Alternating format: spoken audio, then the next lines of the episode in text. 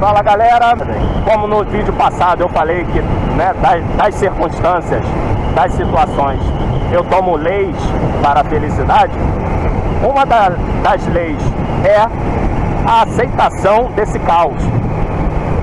Isso pode soar parecido com a filosofia de, de Nietzsche, os filósofos chamam de filosofia trágica, que é aceitar a tragédia. Essa tragédia cotidiana deve ser recebida com alegria.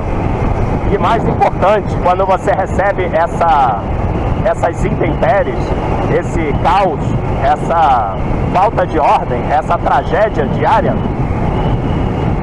você deve recebê-la e fazer alguma coisa com ela. Se alguma coisa ruim aconteceu, transforme isso numa peça de teatro. Ou como eu costumo né, falar, transforme isso numa lei para a felicidade. E aí, essa filosofia da utilidade, as coisas, as circunstâncias, as instituições, os fatos sociais, todos eles têm uma utilidade. Quando você questiona qual é a utilidade de coisas tão sólidas na nossa sociedade, ditas inquestionáveis, tudo isso tem uma utilidade para a nossa manutenção aqui.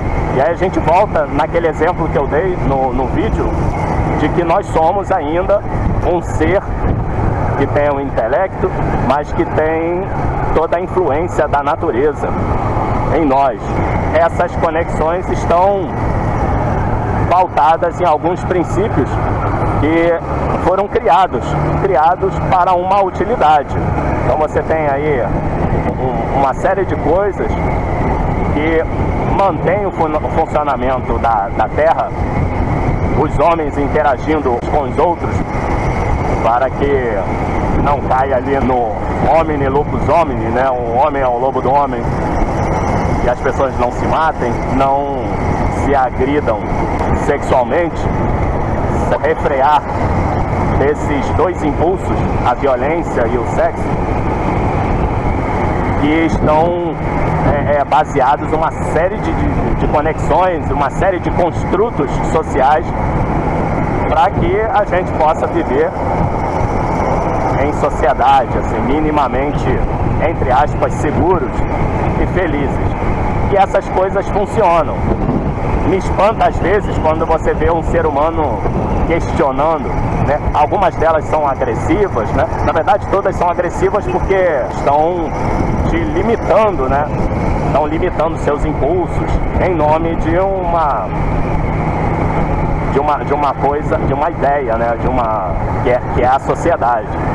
O homem construiu coisas com uma intenção, com uma função. E aí quando você entende isso, entende que certas coisas funcionam de tal e tal maneira, não podem ser conforme você quer, na tentativa de burlar essas construções, uma série de consequências vem. E essas consequências são as tragédias a qual eu me referia essas consequências passam a ser o caos da sua vida. E aí você tem que aceitar o caos, porque por mais que você leve uma vida tranquila, de boas, né? O caos provocado por outras pessoas vai é, te influenciar. E aí é por isso que a minha utopia é a pregação do Evangelho no mundo inteiro porque só mudando as pessoas é que você vai mudar tudo, né? O que elas chamam de sociedade, mudar, mudar os fatos sociais, mudar a moral, mudar aquilo que, que uma sociedade chama de belo, chama de verdadeiro, né? chama de justo. Isso você só muda se você muda a cabeça da, das pessoas. E nada nesse mundo transforma a mente do, do homem, exceto o, né, o, o religare, né, o voltar-se para Deus. E aí é uma pena que tanta gente inteligente aí acha que política, economia, a caridade ou qualquer outra coisa aí, qualquer outra bandeira, vai resolver o problema, os problemas da humanidade. Receber o caos com alegria, né, ou fazer do caos uma coisa útil para você, é um dos segredos aí para a felicidade. A desordem, como eu falei, está na natureza. Né? Eu vou dar um exemplo de hoje. Hoje eu tenho, hoje eu tinha uma aula de latim. E aí é uma aula, é a última aula antes da prova. Então, quem é estudante sabe da importância dessa aula. Só que eu estava ontem pesquisando uma lanterna para o meu carro. A, a lanterna ali está quebrada, a traseira direita está quebrada. E aí, como eu estava com o tempo livre, eu fui na, procurar nos ferros velhos uma lanterna para o carro. E aí vi lá os preços antes na internet e depois fui no ferro velho. E aí não fazia muita diferença, né?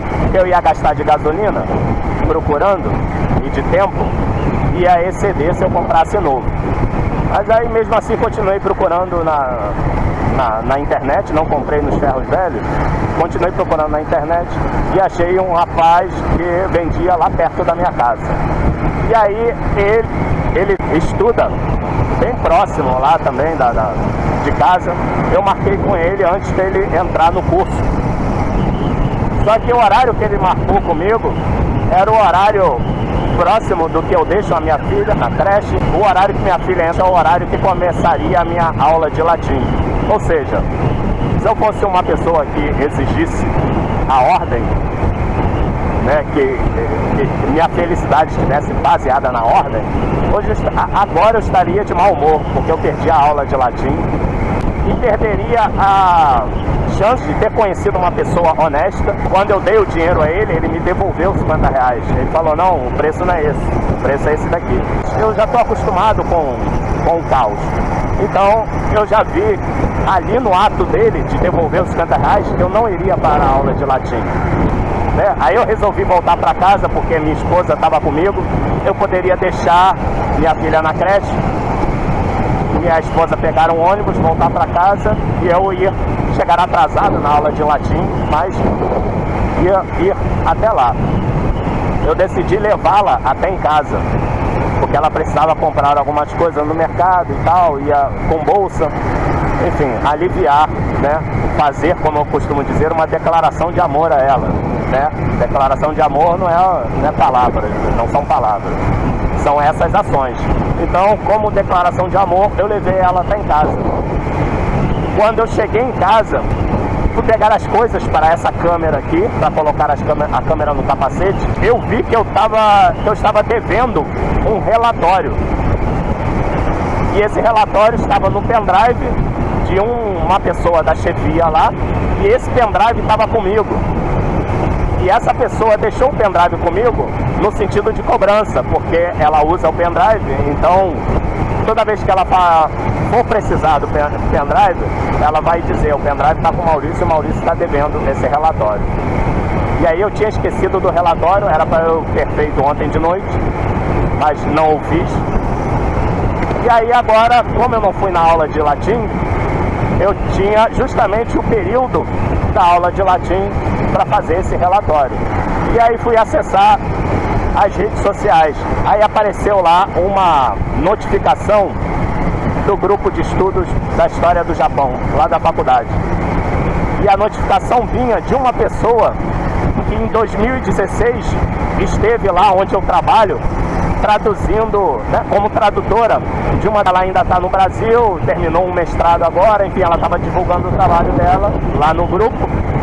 E obviamente eu lembrei do nome e lembrei da pessoa. Para que, que eu vou ficar com raiva de não ter ido para aula de latim?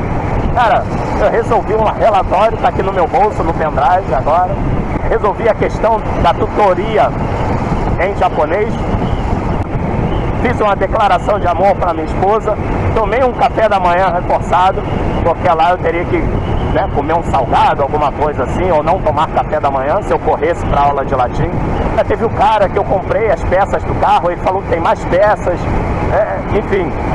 Eu resolvi muito mais a minha vida do que se eu tivesse entrado na sala de aula e estivesse lá tendo aula de latim. Então, o caos está constantemente em nossas vidas. De acordo com, meu, com a minha agenda, a minha vida hoje pela manhã foi um caos. Mas na verdade foi só bênção. Uma bênção atrás da outra. Então, se você aceitar essas intempéries, esse caos, se você aceitar o atraso do ônibus, se você aceitar o desemprego, se você aceitar né, o fim de uma amizade e não ficar né, romantizando tudo isso, esse tipo de coisa, né, ficar sofrendo, chorando, cara, você vai ser muito feliz, porque você vai ter a possibilidade de enxergar táxi, seta no vai ter a possibilidade de enxergar as bênçãos que estão te cercando. Então, seria uma bênção ir para a aula de latim? Seria uma bênção. Mas creio que mais abençoador foi ter aceitado o caos com felicidade, com abertura para o desconhecido, dedicar-se ao caos. Então é isso, sobre o caos é o que eu queria falar hoje. Obrigado pela atenção, até o próximo vídeo. Valeu!